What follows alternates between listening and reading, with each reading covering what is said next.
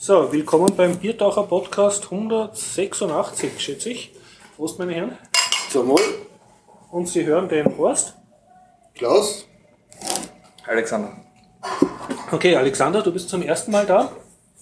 Magst du dich kurz vorstellen für unseren anderen Hörer? Also ja, ich habe den äh, Podcast jetzt circa seit März oder so äh, mitverfolgt. Jede Woche den Aufruf gehört. äh, aber leider, es wirkt. Also leider, das bis jetzt, leider bis jetzt nicht am Montag, am Montag keine Zeit. Super, und, und was hat dich jetzt plötzlich bewogen? Weihnachtsferien. Ach so, okay, okay. Ja, und ich wollte mal vorbeischauen. Super. Ja, einen Podcast live erleben sozusagen und Du machst, partizipierst jetzt gleich. vielleicht auch ein bisschen was erzählen. Ich muss dazu sagen, netterweise hat Alexander auch gleich ein sehr gutes Smartphone mitgenommen, weil ich bin so schusselig derzeit, äh, dass ich ohne Mikrofon zum Podcast gekommen bin. Das macht normal der Gregor der ist jetzt gerade nicht da. Also, es, äh, dass Sie den Podcast hören, ist auch dem Alexander zu verdanken. Okay, ja, ähm, dann mache ich nur kurz die, die Einleitung. Ähm, wir finden statt mit freundlicher Unterstützung von woodkonig.com, vom Jörg, seiner Internetagentur aus Graz. Und äh, wir befinden uns in der Zypresse, Westbahnstraße 35a. Wir fangen offiziell um 19.30 Uhr an. Äh, wenn Sie auch dazu kommen wollen, einfach immer montags 19.30 Uhr in der Zypresse. Und vielen Dank an unsere treuen Flatterer, namentlich Bernd Schlapsee und den anderen, den ich noch nicht auswendig weiß, Ayuvo oder so. Okay, dann hier mit meiner rituelle Frage. Klaus, Alexander, worüber wollt ihr heute erzählen? Ja, also ich werde eigentlich nur ein kurzes Review machen über Wasteland 2. Dass du Da- da ich ja- Glücklicher, äh, glücklicherweise jetzt den Key bekommen habe. An dieser Stelle noch herzlichen Dank an Hobbs. Ja, Das Und- hast du festgespielt. ja, ja. Wasteland 2, sehr gut, sehr gut. Bis zur Verzweiflung, wo- wobei die Verzweiflung da manchmal sehr früh eintritt. Aber jetzt mal eins nach dem anderen. Und ich gebe das mal weiter. Alexander, du hast uns ganz viele Sachen mitgebracht. Äh, ja, also ich kann berichten, äh, ich habe das letzte Dreivierteljahr sozusagen auch an einem äh, Projekt gearbeitet, Mhm. Open Source Projekt gearbeitet, äh, nennt sich Machine Kit, Näheres will ich dazu später erzählen und ähm, eben auch viel mit dem Beaglebone und anderen Open Hardware Projekten, also habe da sehr viel Erfahrung gesammelt und kann auch vielleicht Heute erzählst du ein bisschen davon. Okay. Ja, und ich habe eigentlich nichts erlebt, was ich irgendwie berichten könnte. Ich habe nur etwas geschafft. Ich habe ein Buch ausgelesen über den Ersten Weltkrieg und äh, falls ich meinen Sackerl finde, äh, mache ich eine kurze Rezension darüber. Ja, das ist jetzt aber Erster Weltkrieg, ich glaube mit Computer waren es noch nicht ganz so weit. Noch einmal? Mit Computer waren es da glaube ich noch nicht ganz so weit. Nein, noch nicht, aber äh, es ist. Wer äh, war der Erste? Der erste, Ja, wer weiß es? Zuse Z, Konrad Zuse, genau. Z2 oder so. Wow, da hat jemand die Hausaufgaben gemacht. Super. Nein, Erster Weltkrieg Nee, hat damit zu tun, Z2 dass es absolut 2014 ist, dass das 100 Jahre her ist. Ja, weiß schon. Wobei, man ist sich nicht ganz einig, vielleicht waren, waren die Amerikaner auch fr früher dran, aber ist ein bisschen streitig. Sagen wir, sagen wir mal so, sie waren die Ersten, die auf Röhren- und Siliziumtechnik das Ding gebaut haben, aber der Erste, das war eben der Zuse in Berlin. Ich glaube, 41 war das. Und es war halt der Erste, der es wirklich mit Relais aufgebaut hat. Aber ist klar, über einen großen Teich will man das nicht gern hören. Ja, Beim Thema Computer. Du hast da etwas Schönes mit, nämlich einen Beaglebone Black. richtig. Oder ist das nur das Gehäuse dafür? Also nein, in dem Fall.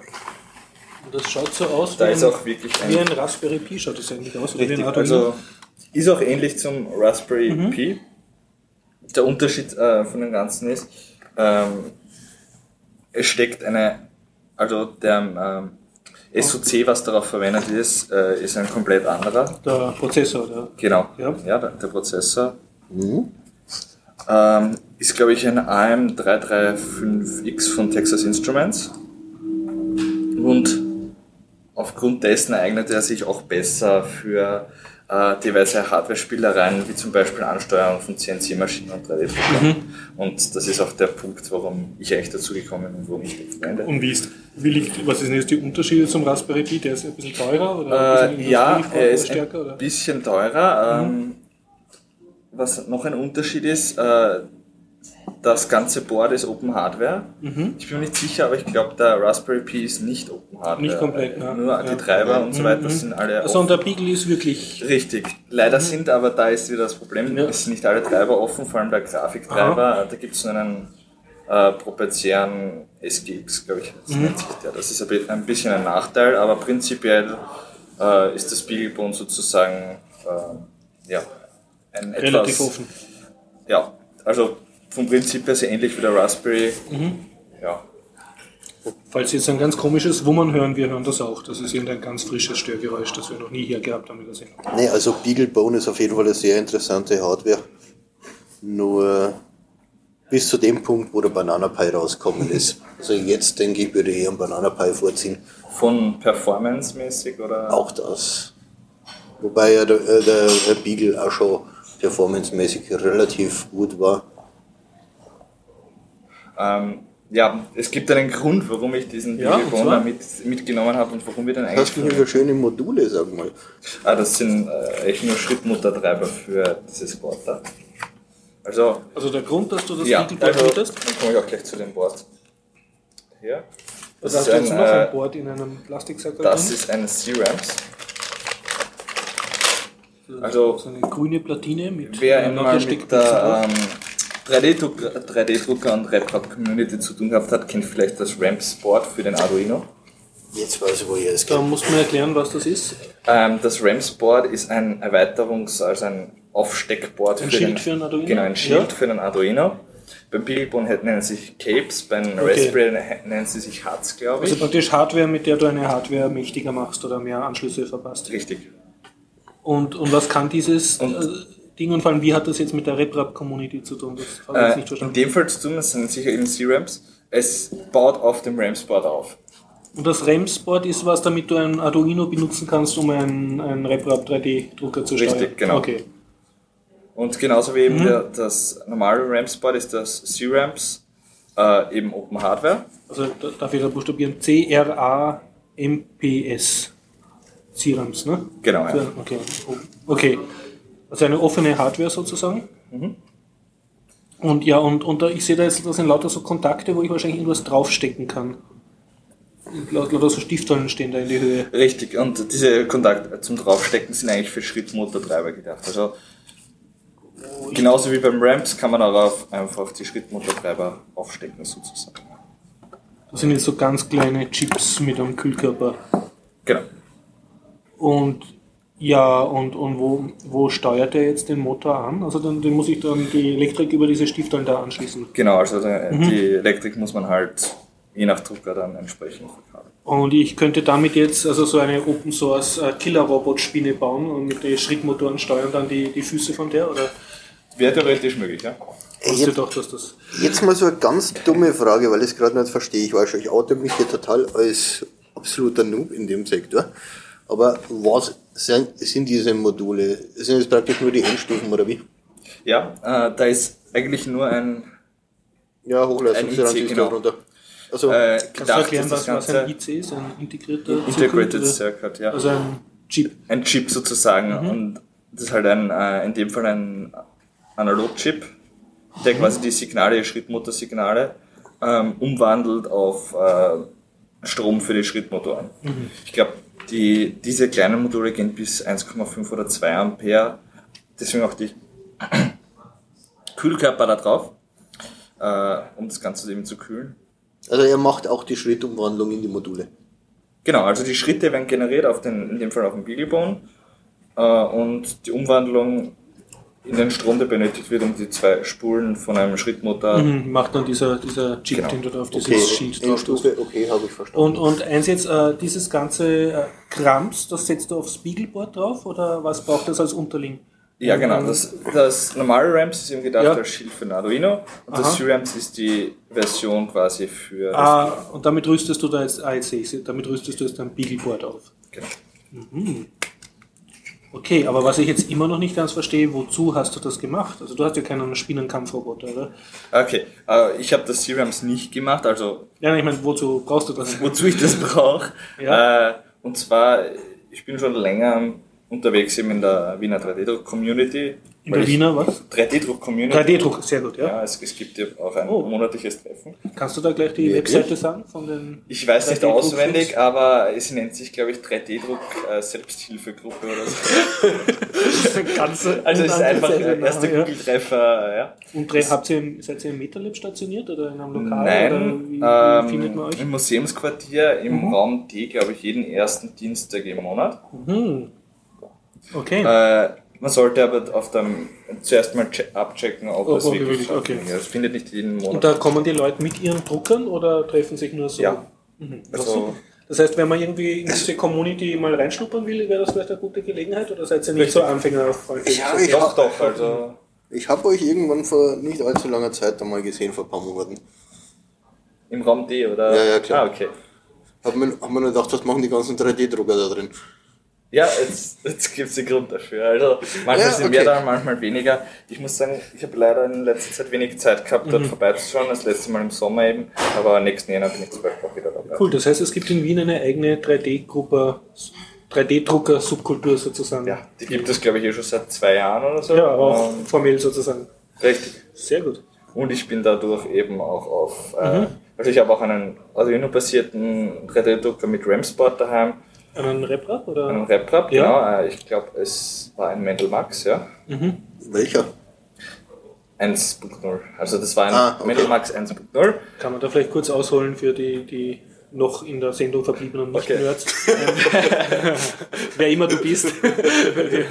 Wissen von der Download-Statistik, dass wir mal zwei Hörer haben. Ähm, der RepRap ist, das glaube ich das Ziel ist, dass es ein 3D-Drucker ist, der sich irgendwann einmal selber drucken können soll. Also selbst- Und dann kommt die Herrschaft der Maschinen und, und, Ja, das war zumindest das ursprüngliche Ziel. und daran Ähm, arbeiten lauter Nerds jeden Tag nach Feierabend mit Leibeskräften. Genau. Ne? Ich glaube, dass das, das Projekt ist schon circa zehn, wie viele Jahre ist das jetzt schon? Zehn Jahre fast. 2003 oder so habe ich schon Genau. gelesen. Also äh, dadurch ist das Mhm. als 3D-Drucker gibt es ja schon seit den 80er Jahren.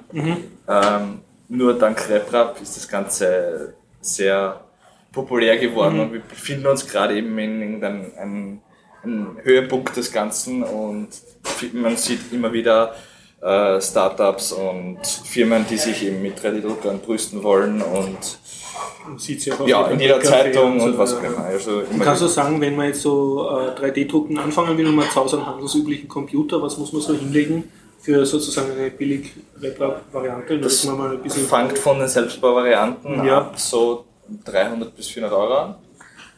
Beziehungsweise wenn man sich immer selbst die Teile Mhm. Ja. sucht, dann eher im unteren Bereich 200 Euro. Wenn man jetzt einen fertigen will, äh, egal ob Open Hardware Ja, ja. Oder, open, äh, oder nicht Open Mhm. Hardware, äh, findet man ab 1500 Okay, so okay. Also für den dezidierten Hobby-Bastler schon erschwinglich, die zumindest die Selbstbauvariante. Ja, also vor allem. Dann kann ich mir meine Lego-Steine selber ausdrucken. Ja, eben, also muss das Ganze auch Man muss dann aber gut hinterher feilen. Genau. Also das Ganze wird auch Fruchtbare Kleinteile zum selber machen. oftens besser angepriesen, als es in Wahrheit ist, aber vom Prinzip her kann man schon mal. Nee, was ich wahnsinnig gerne mal zusammenbaut hätte, das wäre ein Mendelmax 2.5 gewesen. Der ist jetzt aber definitiv nicht mehr als RepRap anzusehen. Weil die ganz, aber da, da sieht man einfach, wenn man Präzisionsteile will, da brauchst du halt einmal vernünftige Schlitten drauf und so weiter. Und das kann man als RepRap bauen. Ich meine, Entschuldigung, wie soll denn das gehen? Richtig, also ich, ich komme noch weiter. Okay, ja, ja. Aber Und eben zu diesem Board. Also und dieses Board hast du jetzt gebraucht, das ist von deinem RepRap oder das ist jetzt nur so ähnlich wie das, was die RepRap-Leute verwenden? Dieses- Ja, die Rap-Up-Community verwendet eben noch immer vermehrt ähm, Arduinos Ja, okay. und RAMs. Äh, seit letztem Jahr, glaube ich, sind auch andere Boards wie das Mhm. Smoothie Board aufgekommen, ARM-basierte Mikrocontroller.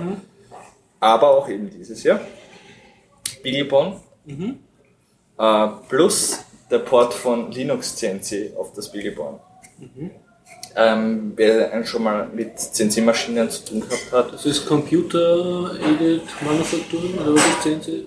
CNC, äh, ein, Drehen und, drehen. Fräsen, ja, Computer ich gesteuert. zugeben, ich weiß es Die Genau, Abkürzung Begriff- fällt mir auch nicht mehr ein. Genau, nicht Das sind diese, diese Maschinen, die du in CNC-Maschinen. jeder besseren HTL findest. Genau, du stellst einen Trottel hin, den du das Programm reinladst und der drückt immer wieder aufs Knöpfchen, bis genug rausgefallen ist. Richtig, also das ist das Ding, was äh, in der Industrie verwendet wird, um also Drehteile. programmierbare um- Dreh, Drehmaschinen. Genau. Okay, ist. Drehmaschinen. wer schon mal damit zu tun gehabt hat, vor allem im Hobbybereich, äh, hat sicher von den Linux CNC schon gehört. Sie haben ein Open Source Projekt, das existiert seit, wenn nicht, äh, 20 Jahren oder Okay, also das ja. existiert schon sehr, sehr lange, ging aus dem Projekt EMC 2, glaube ich, hervor. Ähm, wie dem auch sei, auf jeden Fall wurde das, äh, war das Projekt bis jetzt eben für normalen Computer-Hardware gedacht. Und seit letztem Jahr eben mit dem Port von Linux CNC auf das Beaglebone ist es eben auch möglich, das Ganze für andere Dinge zu verwenden. Also nicht nur CNC-Maschinen, sondern auch eben 3D-Drucker. Ja. Und da komme ich ja ins Spiel sozusagen, weil ähm, ich bin der ganzen Community beigetreten sozusagen. Nicht jetzt der direkte Linux CNC Community am Anfang, sondern ich war beim Fork dabei. Äh, und zwar den Machine Kit Fork. Ähm, der Fork hat das Ziel eben, Linux CNC nicht wie gewohnt auf normalen Maschinen einzusetzen, sondern auch auf Dingen wie 3D-Druckern oder auch Robotern, Quadcoptern, was auch immer. Also was einem auch einfallen kann, was man damit macht. Wie Linux CNC jetzt. Ja, genau. Beziehungsweise Machine Kit nennt sich dann das neue Projekt sozusagen, also der Fork davon. Das war im Mai dieses Jahres. Und, und ich kann mir jetzt ein bisschen wenig vorstellen, kannst du konkret sagen, was deine Idee ist? Also was, was konkret will, willst du machen? Hast du einen fliegenden Quadcopter oder so? Du Ähm, damit ich bin nach wie vor am oder? 3D-Drucker dran. Ja. Also es gibt schon ein paar 3D-Drucker im Basieren auf dem Ganzen. Äh, ich muss sagen, ich arbeite nicht nur in meiner Freizeit daran, sondern äh, auch beruflich. Und was ich jetzt auch noch machen will, wenn ich Zeit habe, ist mir einen Roboter bauen, also nicht nur der Drucker. Äh, so ein kleiner Self-Balancing Robot. Äh, das Projekt, ganze Projekt auch mit Arduino. Was, was macht ein Self-Balancing? Ein Robot? Self-Balancing steht auf- Robot, Ja. ein Robot, äh, auch genannt Inverted Pendulum. Das steht auf einer Halbkugel und, und ist instabil. Oder? Das ist ein, ein Roboter, der auf zwei oder einem Bein, je nachdem, Mhm. halt äh, stehen kann. Also normalerweise umfliegen würde, nur dann balanciert wird sozusagen mit Gyrosensor und Accelerometer. Mhm. Also du musst ständig ausrechnen, wie er sich jetzt Richtig, bewegt. also das ist ein, ein regierungstechnisch sehr Mhm. spannendes Projekt. Dazu fällt mir gerade das letzte Video vom Asimo ein. Kannst du dich da an das erinnern, vor drei, vier Monaten? Ähm, wüsste ich jetzt nicht, ne? Honda Asimo kennst du aber. Ja. Da haben sie eins abgeliefert, da springt er auf einem Bein. Unter anderem. Okay, ja. Also da war ich wirklich platt, mal zu sehen, wie weit man, dass man jetzt mit der Steuerungstechnik von humanoiden Robotern in Anführungszeichen schon ist. Also da war ich wirklich schwer beeindruckt. Ich glaube, das müsste so August, September gewesen sein, dass das äh, rauskommen ist. Äh, die bringen da jedes Jahr so quasi ein Update mal bei einer Messe raus. Die haben da so ein paar Minuten Video gemacht, was jetzt der aktuelle Stand der Programmierung ist. Höchst beeindruckend. Ja, Also, es sind wirklich erstaunliche Aber Dinge. ganz habe ich das immer noch nicht kapiert. Du brauchst jetzt dieses äh, Board, um, um mit deinem 3D-Drucker so einen Roboter zu drucken oder, oder du steuerst direkt den Roboter, dessen Schrittmotoren mit diesem Board? Genau, also bei dem Board ist das Ziel sozusagen einfach den 3D-Drucker damit zu steuern. Okay, Ist auch möglich natürlich nicht nur 3D-Drucker, sondern auch normale CNC-Maschinen dazu zu, zu steuern. ja. Äh, was auch irgendwie sinnvoll ist, weil das Ganze aus dem Linux CNC hervorgeht. Und ja, ich bin eben schon längere Zeit in der Community tätig. Ähm, vor allem in letzter Zeit äh, an User Interfaces. Und äh, wie gesagt, ich, wie ich schon erwähnt habe, äh, ich arbeite nicht nur in meiner Freizeit dran, sondern Ja. mittlerweile auch beruflich. Du hast da eine Firma oder? Ich habe keine Firma, sondern ich arbeite bei einer Firma, die C- kleine CNC-Maschinen äh, in, ja, quasi zum Mitnehmen herstellt, sozusagen, für Dann- Schulungszwecke. Dann erklär, wozu brauche ich eine kleine CNC-Maschine? Was kann ich mir damit machen? Die kann man dazu verwenden, um zu erklären, wie eine große CNC-Maschine funktioniert. Okay, aber ich kann mir da nichts aus so eine Fabrikfertigung von, sagen wir jetzt Patronenhülsen oder sowas machen. Fabrikfertigung nicht, nein, aber also eine Serienfertigung. ich. Ja, genau. Also als Serienfertigung ist, ist, sind die Dinge nicht Entschuldigung, gedacht, warum willst du. Patronenhülsen Das fertigen? Rennen als Anwendungsbeispiel. Das habe ich jetzt noch gar nicht gedacht und kombiniert mit einem 3D-Drucker dann. Äh, Ja, Ja. ja, Diese Typen, die mit 3D Eben Drucker drum, so ne? Waffen machen. Ne? so Liberator bauen Ja. und dann so drehen wir sich mal schnell die Patronenhülse.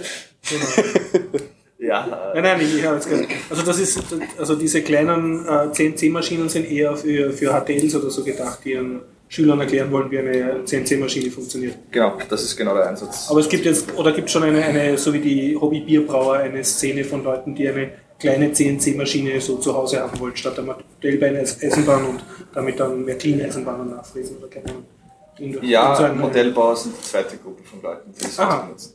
Ich stelle mir das eher mal so vor, dass man die zum Beispiel für einen Messeaufbau mitnimmt, so wie es mir mal jemand erklärt hat, warum man immer noch feilen muss, wie damals ähm, eine Ausbildung gemacht hat. Er hat gemeint, ja, er hat einmal jemand auf einer Messe getroffen und der hat gemeint, ja, Feilen ist nach wie vor extrem wichtig. Sie sind einmal auf eine Messe gekommen, irgendein Teil haben sie halt dann vergessen gehabt, dann haben sie sich über Nacht hingestellt und das Ding gefeilt. Also irgendein Zapfen jetzt oder irgendein Nagel oder. Ja, irgendein komplexes Teil. Die haben halt dann die Nacht durch, haben sie einfach das Ding dann gefeilt, weil es war einfach nicht möglich, das Ja, ja. irgendwo nur rechtzeitig kommen zu lassen. Haben sie sich ein Stück Eisen besorgt und haben das Ding einfach selber gebaut. So, wenn du sozusagen zu Hause Metallverarbeitung machen willst, kannst du die Dinger brauchen. Ja, Oder kannst Metallverarbeitung. du auch Kunststoff drehen damit oder Holz Ist, wechseln. äh, dafür ist besser geeignet. Mhm. Also vor allem Holz. Und das ist halt genauso ein Anwendungsfall, wo du sagst, okay, da schmeißt du so äh, eine kleine CNC-Fräse rein und wenn wirklich was schief geht, dann baue ich mal halt das Ding nach. Also wie gesagt, so gerade so Messeaufbauten und sowas ist das vielleicht ganz interessant. Richtig, ja. Also jetzt habe ich es, wann, wann mir so ein Spielstein vom Mensch ärgere dich nicht oder eine Schachfigur verloren geht bei meinem Reiseschach. Ja? Anstatt dass ich die stundenlang im 3D-Drucker in Schichten ausdruck, könnte ich es mal mit dem Ding dann drechseln lassen. Ist richtig. Ähm, Ohne sagen, handwerkliche Fähigkeiten haben zu müssen, ne? also nur Programmierfähigkeiten. Ja, Was ja der große Sinn von der ganzen ist. Eine gewagte Theorie. äh, ja, das stellt sich dann heraus. Äh, ja, in Wahrheit kann, können die CNC-Maschinen das, was die 3D-Drucker, äh, also können die das schon seit vielen, vielen Jahren, was die 3D-Drucker heutzutage machen. Äh, mit dem Unterschied, dass er natürlich na, so Sachen Hohlräume in, in Objekten und so weiter nicht gleich einfach realisieren kann. Aber prinzipiell ist das die Technologie, die verwendet wird zum Fertigen von Sachen. Ja, ja. Und dass das Zeug aus einer CNC-Drehmaschine ist meist unzerbrechlich ist. Ja, Also weil es nicht in Schichten aufgegossen wird, sondern halt Nee, weil es einfach Stück aus. Metall ist. ja. Und 3D-Druck kannst du zwar Metall äh, in Sinterverfahren aufbringen. Aber es ist Ich weiß nicht nicht, stabil. gibt es da noch weiteres inzwischen? Auch noch nicht, Es oder? gibt ein paar Verfahren, äh, aber normal, äh, zurzeit nichts äh, End-User erschwingliches. Man kann online sich Sachen drucken lassen, kostet dann ein Kubikzentimeter 20 Euro oder so was. Also ist gar nicht so teuer, aber es ist halt noch nicht so wirklich. Und du bist zu Hause auch stolzer Besitzer so einer kleinen CNC-Maschine, oder? Ich habe eine, ja. Und was machst du damit? Also ich möchte mir einfach so vorstellen, Ich verwende es nicht zum Entwickeln. Also ich muss sagen, du hast keine Ich bin Schachfiguren, einer du bist von- nicht so am Schwarzmarkt so Schachfiguren billig. ich bin einer von den äh, Leuten, die mehr entwickeln als benutzen. Okay, okay. Ja, ich glaube, die Schach, äh, Schachfigur wird dann teurer wie das ganze Brett. Man hat sich handgefertigt sozusagen. Aber mal so ganz was anderes zum Thema äh, 3D und RepRap. Wie viel Strom brauchen die Dinger eigentlich? Äh, ich glaube, darüber, darüber sollte man nicht so genau reden. aber- prinzipiell, äh, Ja, doch, genau darüber sollte man mal reden. ja, also ich muss dazu sagen, 3D-Druck ist keine Fertigungstechnologie, die für, für Massenproduktion oder so geeignet ist. Äh, was das me meiste Energieverbrauch davon, also die, unsere kleinen CNC-Maschinen brauchen ca. 70 Watt oder so. Das Problem beim 3D-Druck ist die Heizung. Vor allem, wenn man für viele Materialien ein, äh, auch ein beheiztes Bett, braucht. Und Das geht alles elektrisch. Genau. Das sind dann schon mal 500 Watt oder so für einen 3D-Drucker. Und das Ganze betrieben dann 10 Stunden für so manchen Druck. Also wenn man sich die Kosten ausrechnet, die Fertigung zahlt sich niemals. Also das Wesentliche ist die Heizung. Genau. Da gibt es natürlich andere Verfahren, wie zum Beispiel Stereolithografie. Dann man die Heizung nicht, dafür ist das Material teurer. Ja, alles Vor- und Nachteile. Und ist, sind die Hobby-CNC-Leute jetzt eine andere Subkultur als die Hobby-3D-Drucker oder gibt es da Berührungspunkte? Ja, also absolut. Also Also nicht der, für dich jetzt. der Berührungspunkt ist dieses Projekt. ja. Okay, ja, okay. Die Hardware einfach. Man muss dazu sagen, äh, Linux CNC, äh, vor allem anw anwendermäßig, ist äh, die typische Schiene äh, große, also es sind große Maschinen ge gedacht normalerweise äh, und demnach auch die Anwender eher aus der mechanischen Industrie. Seite der Industrie. Und 3D-Drucker ist, hat sich eben in der sogenannten Maker-Szene äh, sehr stark verbreitet. Okay. Das heißt, die Anwender sind normalerweise eher normale Hobbyisten. ja, Okay. Hobbyisten-Nerds. Achso, und, und jetzt wächst das so zusammen, oder? Ja, Jetzt, ihr, ihr schrumpft sozusagen die CNC-Maschine, wäre dass schön, Hobbykeller tauglich weil das gleiche, äh, weil ich das gleiche Funktionsprinzip äh, bewegen, also Ja, ja. ja. Das heißt, wenn ich euer Geschäftsmodell eurer Firma jetzt so richtig durchschaue oder erahne, dann ist das, dass ihr auf den magischen Moment wartet, dann die ganzen 3D-Druckertypen sagen, nach hunderten gedruckten sagen, ah, mit einer CNC-Maschine könnten wir das alles viel schneller machen. Daran habe ich noch nicht nachgedacht, aber eigentlich nicht das Geschäftsmodell der Firma, sondern eher, das ist eher die Idee hinter dem Machine Kit-Projekt. Ein langjährig äh, gereiftes Projekt sozusagen ja, in einer frisch gewachsenen Community wieder zu verwenden. Ich denke, Und was ist jetzt Machine Kit ist eben dieser Fork von Linux CNC. Ja. Warum Der- forken die wegen Namensstreitigkeiten? Oder? Nein, also äh, der Fork äh, hat eher andere Gründe. Ähm, der wesentliche ist, dass das Projekt, also das äh, Mergen von Patches und so weiter, nicht schnell genug vorangegangen ist. Äh, wenn man die 3D-Drucker-Szene allgemein verfolgt, dann sieht man, dass sich das sehr viel schnell weiterentwickelt. Und äh, aufgrund dessen müssen, also wir haben viele Neuerungen auch eingebracht, äh, vor allem was betrifft äh, Internet of Things und Machine to Machine. Okay. Äh, und diese Sachen sind viel schneller einzuarbeiten, waren, waren nicht leicht einzuarbeiten in Linux CNC und aufgrund dessen ist es nach vorne Okay. Letzte Frage noch, du hast da so ein schwarzes Kastel mit einem, was ausschaut wie ein Parallelport von früher. So Richtig, richtig. Also Und einem USB-Port oder. Nein, Entschuldigung, ein, das ein ist ein, LAN-Port. ein Ethernet, ja. Ja. Ähm, das Problem, also die CNC-Maschinen, das ist Ja. genau der- dieser, dieser Schnittpunkt zu sagen, äh, die CNC-Maschinen wurden ja lange Zeit äh, über normale Computer mit einem Parallelport-Anschluss Genau. gesteuert. Diese Box hier, Für, für Leute, die jünger als 50 sind. Äh, Ja. Das ist so ein tra trapezförmiger, sehr Dreh mal circa um, dann kommst du 4 drauf, wofür das Ding cm, da ist. 4 cm großer Port. Und der war früher Standard bei jedem PC, hat es immer zwei serielle und einen Parallelen gegeben. Parallelen hat man halt den Drucker angelegt. Genau, also äh, allgemein bei uns bekannt als LPD oder Line Printing Board, glaube ich, oder so irgendwas. Ähm, Und der ist nach wie ja. vor Standard für die CNC-Maschinen, oder? Ja, vor allem da, da diese CNC-Maschinen ja mehr oder weniger unverwüstlich sind, Mhm. äh, existieren noch viele Maschinen, die mit dem werden. Viele Maschinen davon mit Windows äh, XP und älter. Da siehst du mal, manche Verbrechen hören nie auf. Achso, und jetzt Genau. braucht man, um das an moderne Hardware anzuschließen, praktisch ein USB-to-Parallelport. Genau, aber USB zu Parallelboard ist ein Problem, weil ein Parallelboard 25 Signale sozusagen gleichzeitig übertragen kann, der USB aber nur eines, seriell. Das heißt, Realtime, also echtzeitmäßig nicht schaffbar. wie Und geht das dann? unsere Idee ist eben genau dieses Hustle, da- darum gibt es dieses, äh, diesen Port eigentlich. Der dann WLAN. Ah, der WLAN, der WLAN-Stick, den, den, äh, der ist jetzt einfach nur Also ihr übertragt das über ja. Ethernet, jetzt, jetzt check ich's. Ethernet Ja. oder ähm, das Schöne beim Beaglebone, das habe ich noch nicht erwähnt, im Vergleich zum Raspberry Pi, ähm, der unterstützt standardmäßig äh, über den USB das RNDIS-Interface plus er emuliert einen äh, Flash-Speicher, das heißt, wenn man den äh, ansteckt, kann man quasi Plug and Play Ah, damit okay. arbeiten. Und diese Box hier, das ist quasi eines der Dinge, die in den letzten Jahr, halb, halben Jahr in der Firma sozusagen gearbeitet habe, ist sozusagen ein Mini-Computer, enthält das Beaglebone Black plus ein Cape für den Parallelport. Ein schlauer Parallelport. Genau. Äh, um eben äh, CNC-Maschinen anzusteuern. Äh, Im Moment eben hauptsächlich die Maschinen, die wir benutzen, Ja.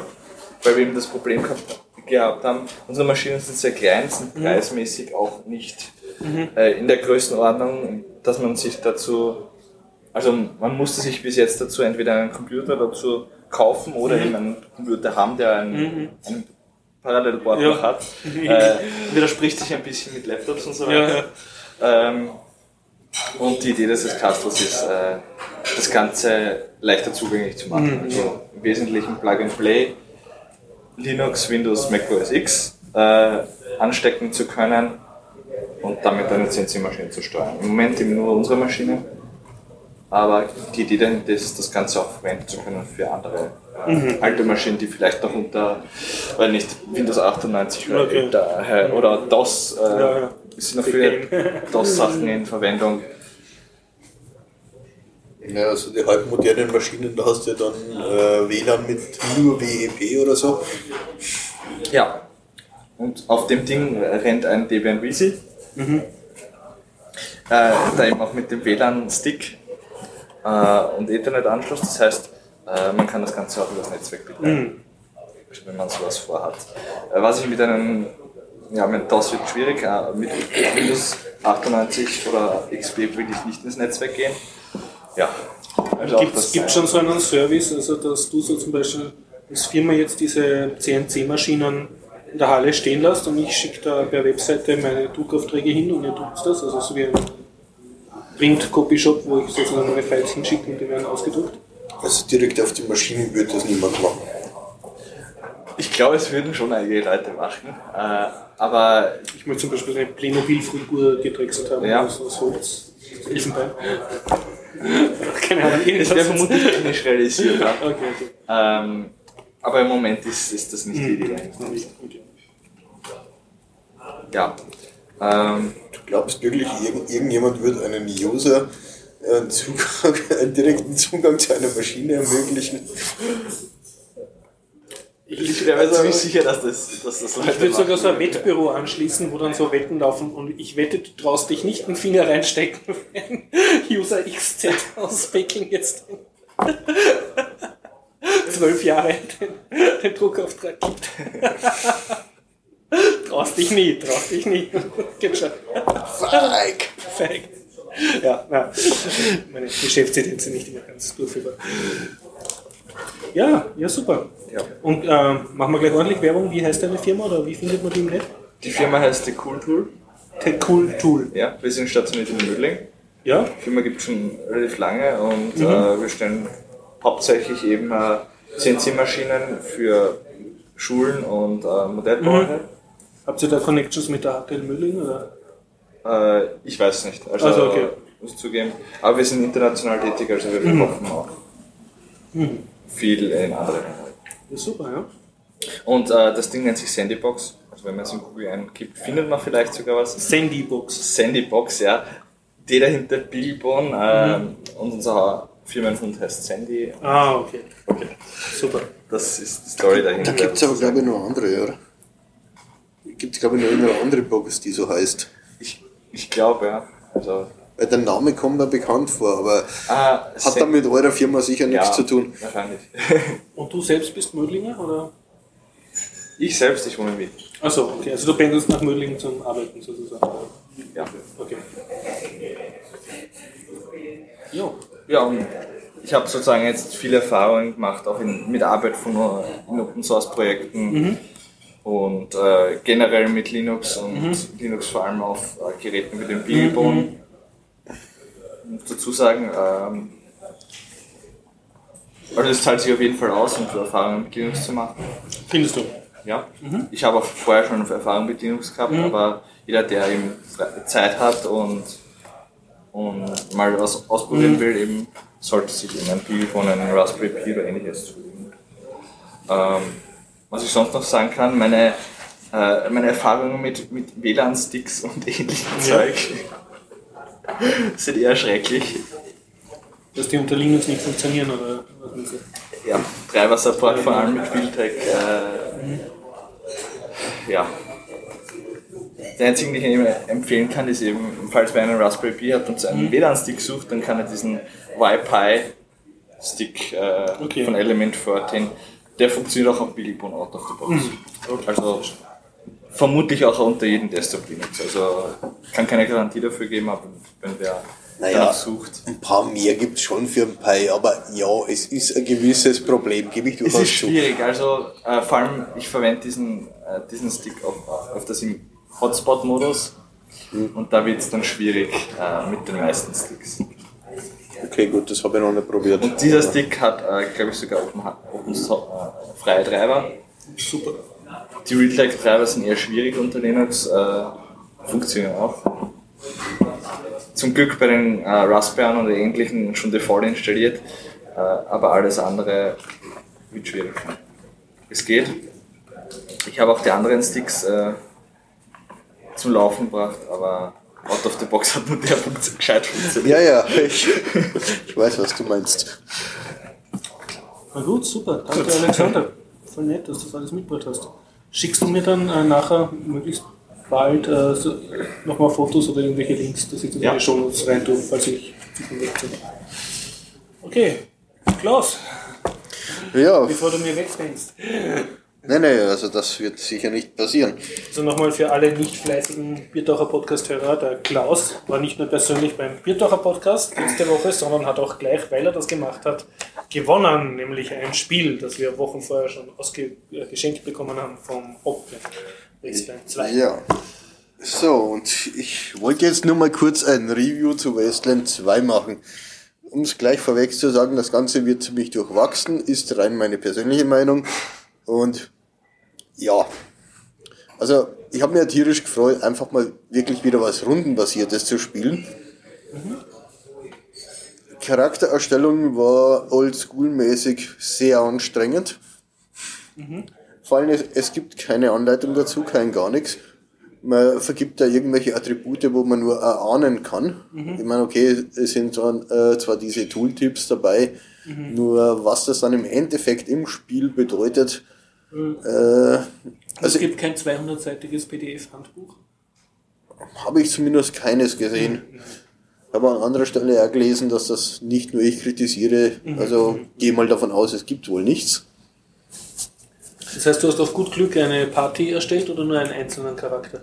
Ich habe einen einzelnen erstellt und dann die restlichen drei mal von die vorgefertigten rausgenommen, so wo ich mir gedacht habe, das könnte vielleicht funktionieren.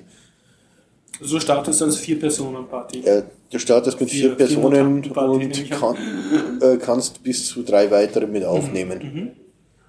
Wobei ich sagen muss, da ist mir gestern Abend noch fast der Kragen platzt. Also kannst du am Anfang eine Stufe 15 mit aufnehmen, die da Du fangst rumsteht. als Stufe 1 an. Ja. ja. Das heißt, Und du kannst, du kannst da eine mit Stufe 15 mitnehmen. Freust dich wie kleines Kind. Habt ihr jetzt voll ausgebaut. Hab endlich Scharfschütze auf 10 gehabt. Dann marschiere da in das eine Tal rein. Die kriegt einen Funkspruch, sie kriegt eine eigene Truppe und weg ist sie. Das heißt, es ist sozusagen, das Spiel bestraft dich dafür, dass Das du da. heißt, mir fehlt ein Packesel, mir fehlt ein Charakter. Ja. Und dafür, da- dass die erste Mal unter wirklich Probleme voll ausgebaut habe auf dem, Mhm. habe mich gefreut, so, ha, jetzt kann ich mich endlich um das andere Zeug kümmern. Ja, und, und wie ist das Spiel? Also wie, wie So. funktioniert die Grafik? Na gut, und, äh, aber- ist das Ganze irgendwie prozedural, also oder spielst du immer genau die gleiche Story und genau die gleiche So, ab mal der Reihe nach. Okay, Charaktererstellung haben wir mal kurz abgehandelt. Grafik insgesamt, ja, da sind wir eigentlich schon fast wieder zurück in der Charaktererstellung. Äh, die Charaktere werden zwar angepasst, aber nur so, wie sie in der Charaktererstellung äh, gehandhabt werden. Sprich, wenn ich dann auch andere Klamotten anziehe oder nicht, es ist vollkommen wurscht. Das Einzige, was passiert ist, wenn du äh, Atompilz trifft, dann stehst du auf einmal in Unterwäsche da. Wenn du was? Wenn, äh, dann stehst du in Unterwäsche. Wenn, die, wenn dich so ein Atomschlag erwischt, Achso, okay. Ja, also der fetzt so die. Klamotten runter, das ist aber dann noch nicht generiert. Amerikanisches Spiel wahrscheinlich, ne? Natürlich. Okay. Aber das ist ein Punkt, dazu komme ich dann noch. Weil da, da habe ich eh so eine Situation gehabt, da ist mir sowas von der Kragen platzt. Aber gut, wie gesagt, mal der Reihe nach. Also grafisch insgesamt mittel bis mäßig für 2014 könnte man eigentlich mehr erwarten.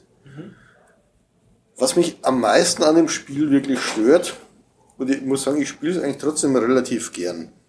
Aber was mich wirklich ankotzt, das ist einfach die Kamerasteuerung. Zum Du einen, hast da 3D-Grafik, oder?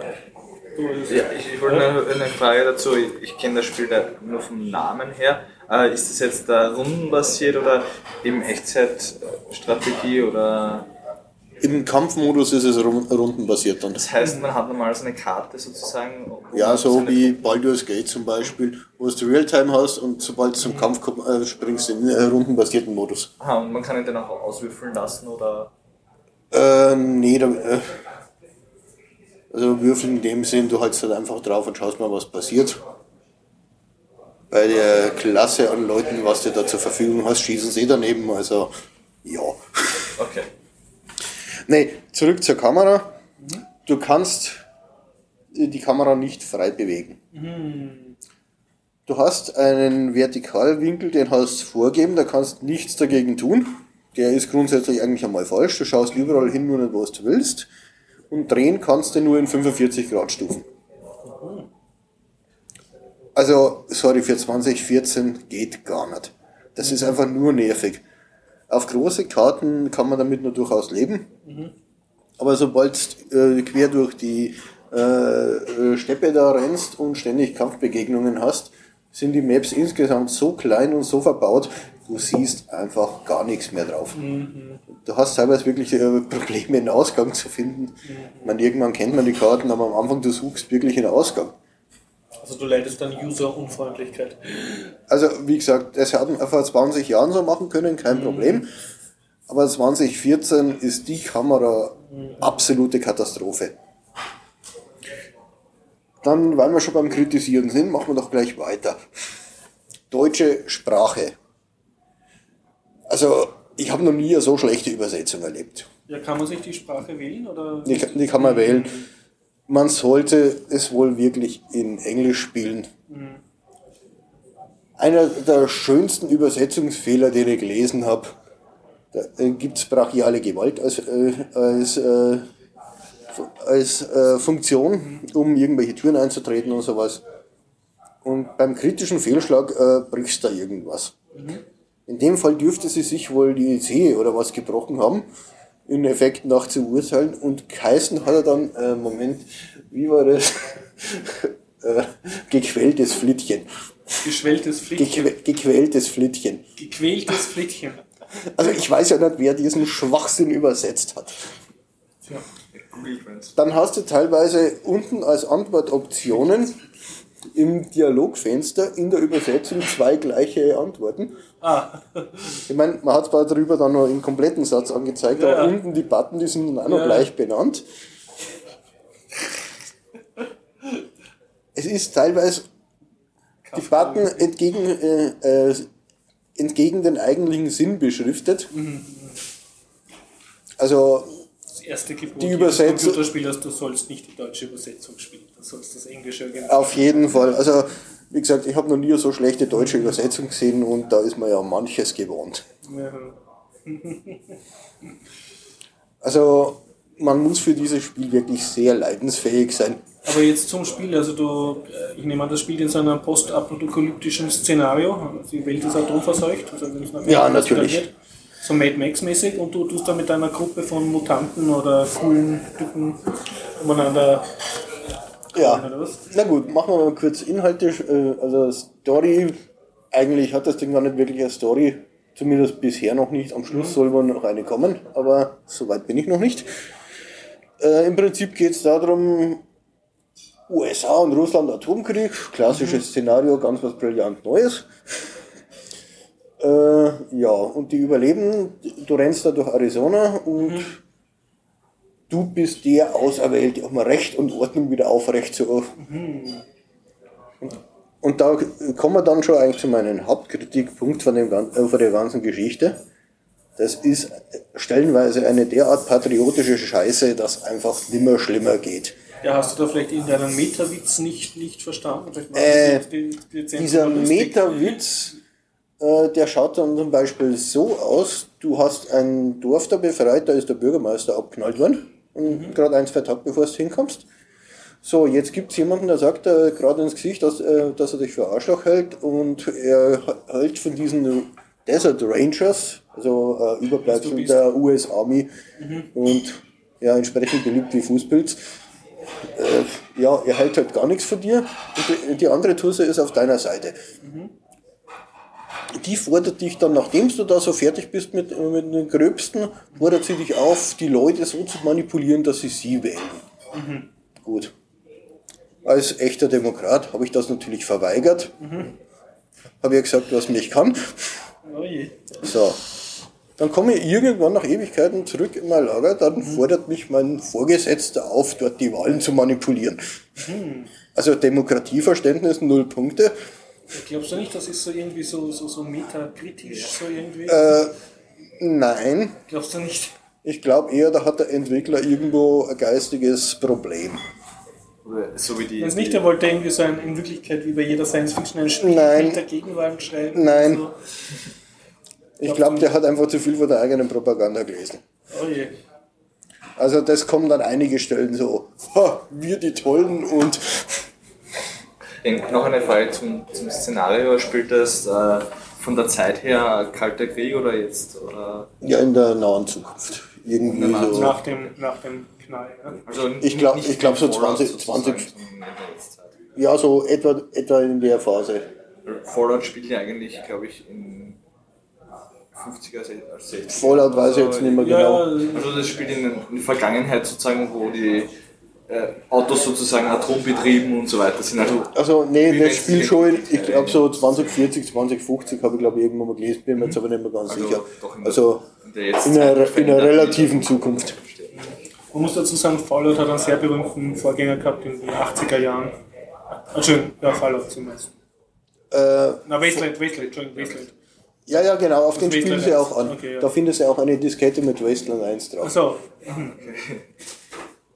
Das ist auch wieder so ein, ein Klassiker der deutschen Übersetzung. Du findest so eine Diskette, die dann mhm. unten äh, im Text als Westland beschrieben ist und unten als Batman als Ödland oder umgekehrt, ah, weiß jetzt nicht mehr genau. Nichts also, entweder ich übersetze ja. alles oder, ja. oder gar nichts. Aber Eigennamen zur Hälfte zu, zu übersetzen mhm. und dann an der anderen Ecke. Ja. ja. Insgesamt, es macht eigentlich relativ Spaß.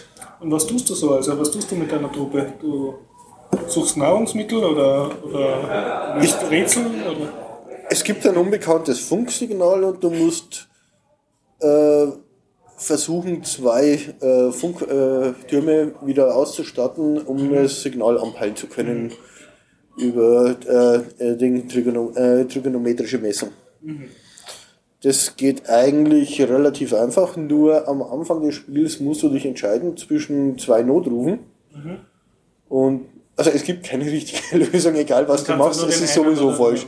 Entweder du kannst das Wasser äh, für die Station oder fürs Land äh, sicherstellen oder die Nahrung. Mhm. Ist natürlich eine blöde Geschichte, weil irgendwie braucht man beides.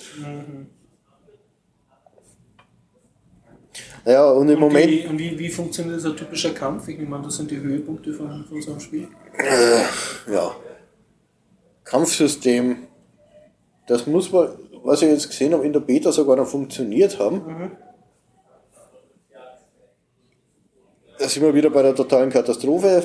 Du, du hast Höhenunterschiede, also sprich, der klettert auf irgendein Gerüst mhm. bei der Karte rum, der schießt aber geradeaus, der zeigt ja 100% Trefferwahrscheinlichkeit, mhm. Schießt aber irgendwo unten ins Holz, weil er den Höhenunterschied nicht kapiert, du hast niemals eine Chance, den zu treffen. Mhm. In der Beta muss es wohl funktioniert haben, also mit. Granaten raufwerfen und sowas geht nicht mhm. mehr. Das heißt, du kannst da. Aber an sich hast du ein 3D-Terrain theoretisch für die Kämpfe, was du ausnutzen ja. können solltest. Wo da im freien Sichtfeld teilweise mhm. sagt, äh, du äh, Sicht verdeckt mhm. und wenn du dann gar nicht siehst, dann hast du freies Schussfeld. Also da gibt es die sehr, also bugfrei ist das Ding wahrscheinlich noch nie gewesen. Wird es wahrscheinlich auch nicht werden. Mhm. Wurde die Alpha verkauft, oder? Also nein, nein, von der Qualität her. Die Alpha wurde verkauft und zur Beta aufgestockt. Okay. bei einem Patch müssen die über 250 Probleme gefixt haben. Aber was, was macht dir jetzt Spaß daran? Du hast jetzt gesagt, eigentlich macht es schon Spaß. Wie, wie, gesagt, also das Rundenbasierte und so weiter, das ist mhm. schon, nur wie gesagt, also man muss leidensfähig sein. Okay, okay. Und gibt es so das Äquivalent zum Zauberer, also jemand, der so irgendwie Massenangriff machen kann, oder spielst du da praktisch vier mehr oder weniger Scharfschützen oder du kannst, Du kannst grundsätzlich äh, jeden auf alle skillen. Mhm. Also du hast theoretisch alle Möglichkeiten, nur es gibt viel zu wenig Punkte. Mhm. Also musst du, musst du auf irgendwas spezialisieren. Heißt, also du musst das mehrmals durchspielen, wenn du ich, alle Klassen probieren willst. Ich habe jetzt eine auf Zerstörer geskillt. Auf Zerstörer? Also schwere Waffen okay. und Bomben entschärfen und sowas. Mhm. Wenn es gerade lustig ist, schmeißt mit Dynamit um sich. Mhm. Freundliches Wesen. Die eine habe ich als Scharfschützin ausgebildet. Mhm. Das, wie gesagt, mhm. äh, habe ich endlich auf Maximum also, gehabt. Jetzt ja. haut man die ab mitten im Spiel. Ich bin tierisch angepisst. nee, also. Höhere Nerdqualität, wenn man, wenn man traurig ist, weil er einen, eine Frau in einem Computerspiel verlassen hat. Ja, das ist mir ja vollkommen wurscht, aber dass ich es erst äh, so mühselig aufgebaut habe. Ja, ja, das ist allgemein bei Beziehungen, dass du da viel Arbeit reinsteckst und dann das verlassen. Ja, ja. Das ist ein gewisser Schmerz.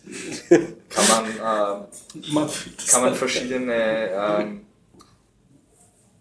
Parteien spielen sozusagen? Kann man Nein, USA eben, eben nicht. Du bist immer die Ranger. Du bist immer der super tolle. Das ist ja, sonst hätte ich das ja nie gespielt. Das hätte jede andere Alternative gespielt. Gibt es das Äquivalent zum Schlösserknacken oder so? Also, oder irgendwie so ein, ein Skill-Rätselteil? Ja, das ist auch wieder so eine Geschichte. Äh, du kannst äh, Skillen auf Zahlenschlösser knacken, also mhm. ein normales Tresor knacken. Mhm. Dann gibt es die Hacking-Fertigkeit für mhm. elektronische Schlösser. Mhm. Und wenn er da schreibt elektronisches Schloss, äh, na genau, wenn er da schreibt äh, Zahlenschloss und dann brauchst du aber die Fertigkeit elektronische Schlösser, weil mal wieder die Übersetzung falsch ist. Mhm. Okay, ja. Also, wie gesagt, man sollte das dann doch, bin kurz davor, dass er auf englische mhm. Version umstellt.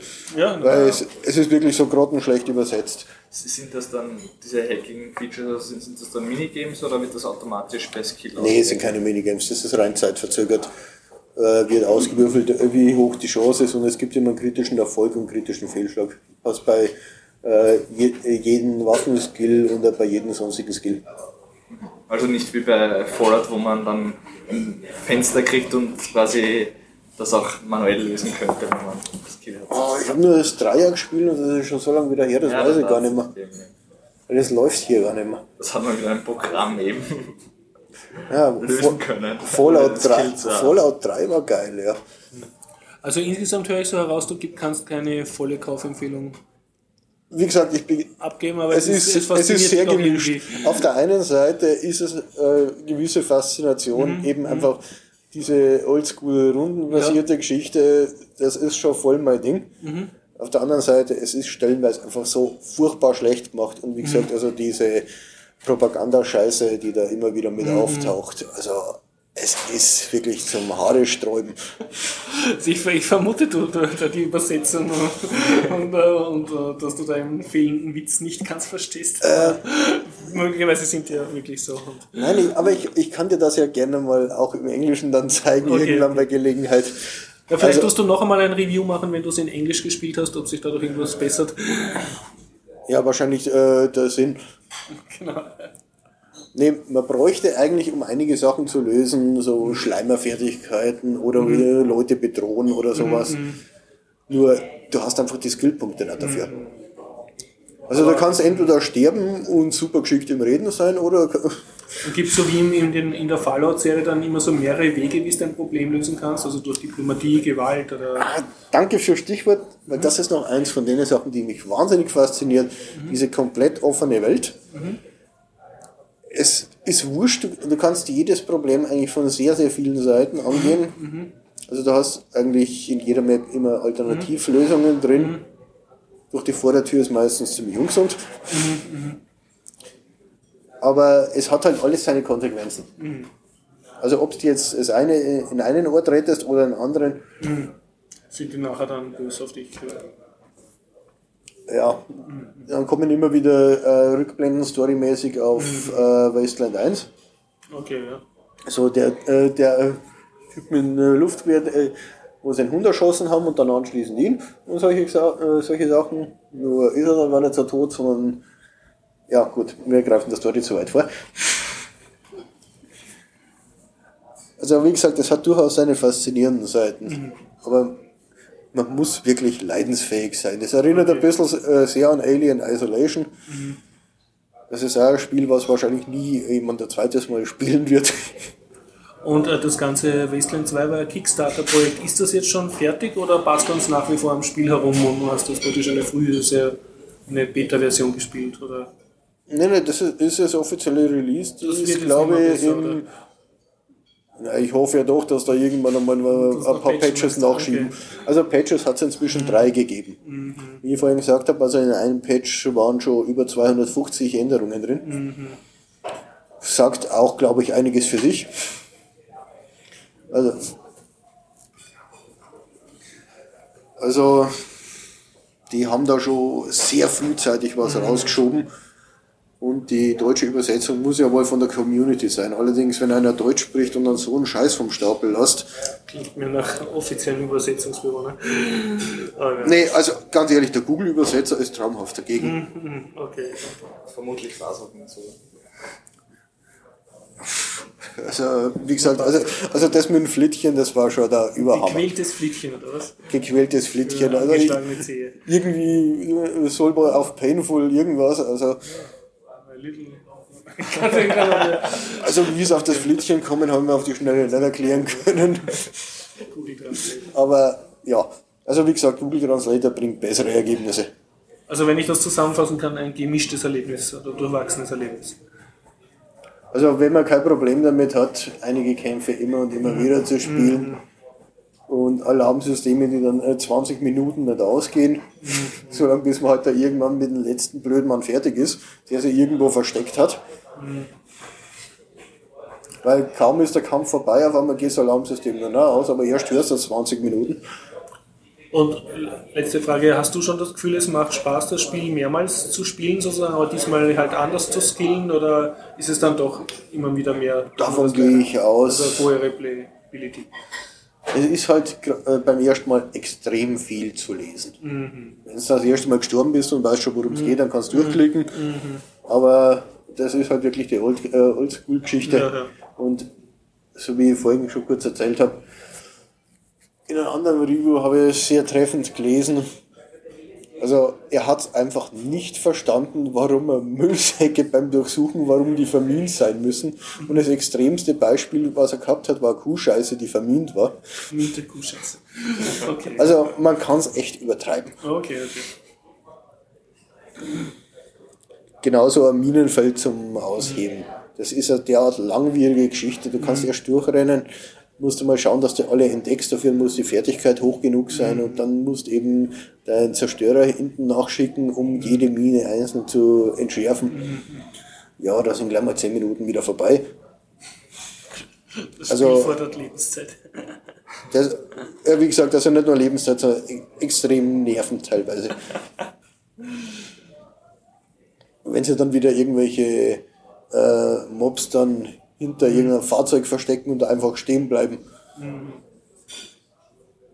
Kannst äh, nichts anderes machen, als irgendwie auf die andere Ebene zu kommen, weil der kriecht da nicht raus. Verstehe, ja. Also KI-mäßig ist jetzt auch nicht so prickelnd. Die, die ersten größeren Roboter habe ich jetzt inzwischen gefunden. Die waren heftig, die haben so, ich glaube, 450, nee, 540 Lebenspunkte gehabt. Das hattest du epische Kämpfe, wo du Ja, ja. das Gefühl gehabt hast, dass Also das als, als Vergleich, ich bin so seit bei 100 bis 150 Lebenspunkte, etwa in der Größenordnung. Und dann stehen da auf einmal drei so Spinnenroboter gegenüber mit, äh, ich glaube, 540 HP, was das waren. Ja, also da wird man leicht nervös.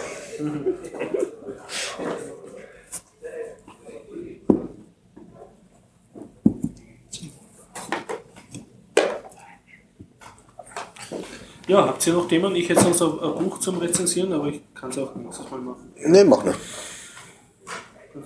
Okay, also kurzer Einschub, also zu dem Zeitpunkt, wo dieser Podcast online ist, bitte auf meinem Blog lesen, da habe ich dann wahrscheinlich eine Rezession vom iX-Sonderheft äh, Spiele programmieren geschrieben.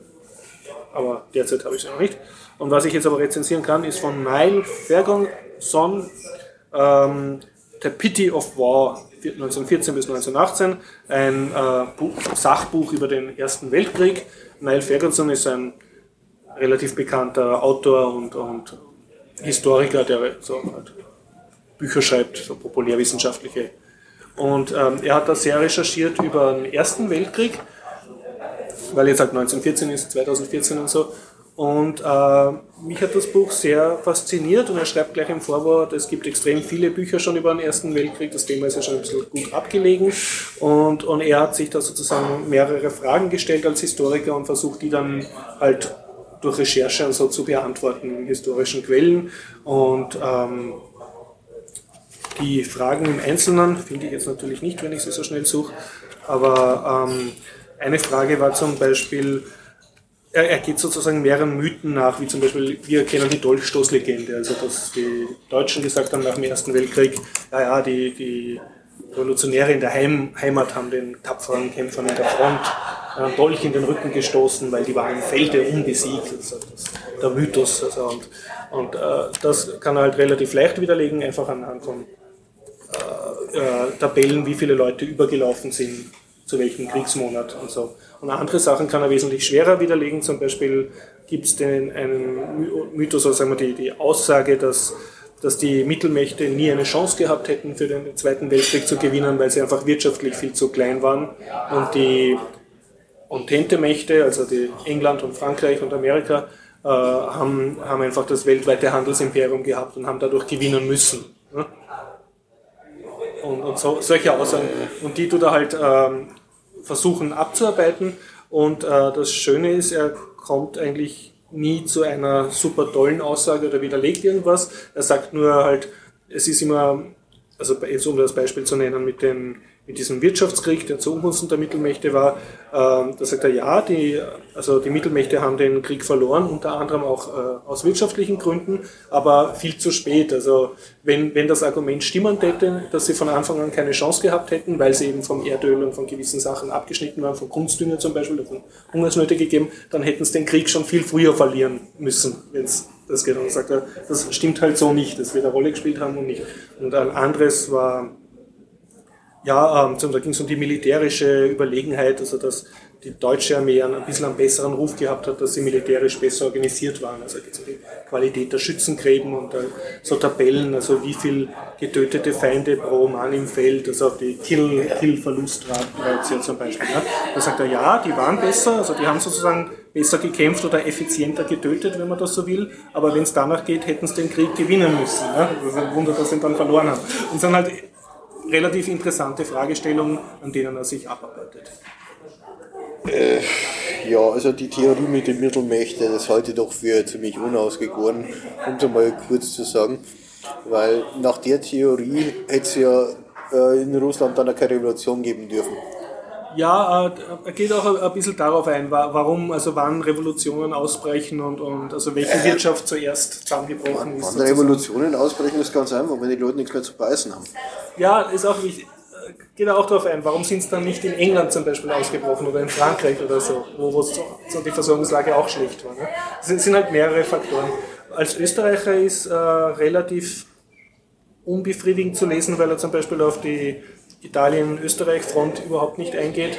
Und auch auf Situ Österreich kommt zwar vor in den ganzen Tabellen, aber immer so unter ferner unter und, und noch schlechter als Deutschland, was alles betrifft. Äh, also als erster Kriegstreiber sollten es eigentlich schon vorkommen, ja. Ja, aber in, in dem Buch, das konzentriert und, sich eher auf den Konflikt. Und die so und so Schlachten, wenn wir sehr ehrlich sind, so sonderlich prickelnd waren die nicht.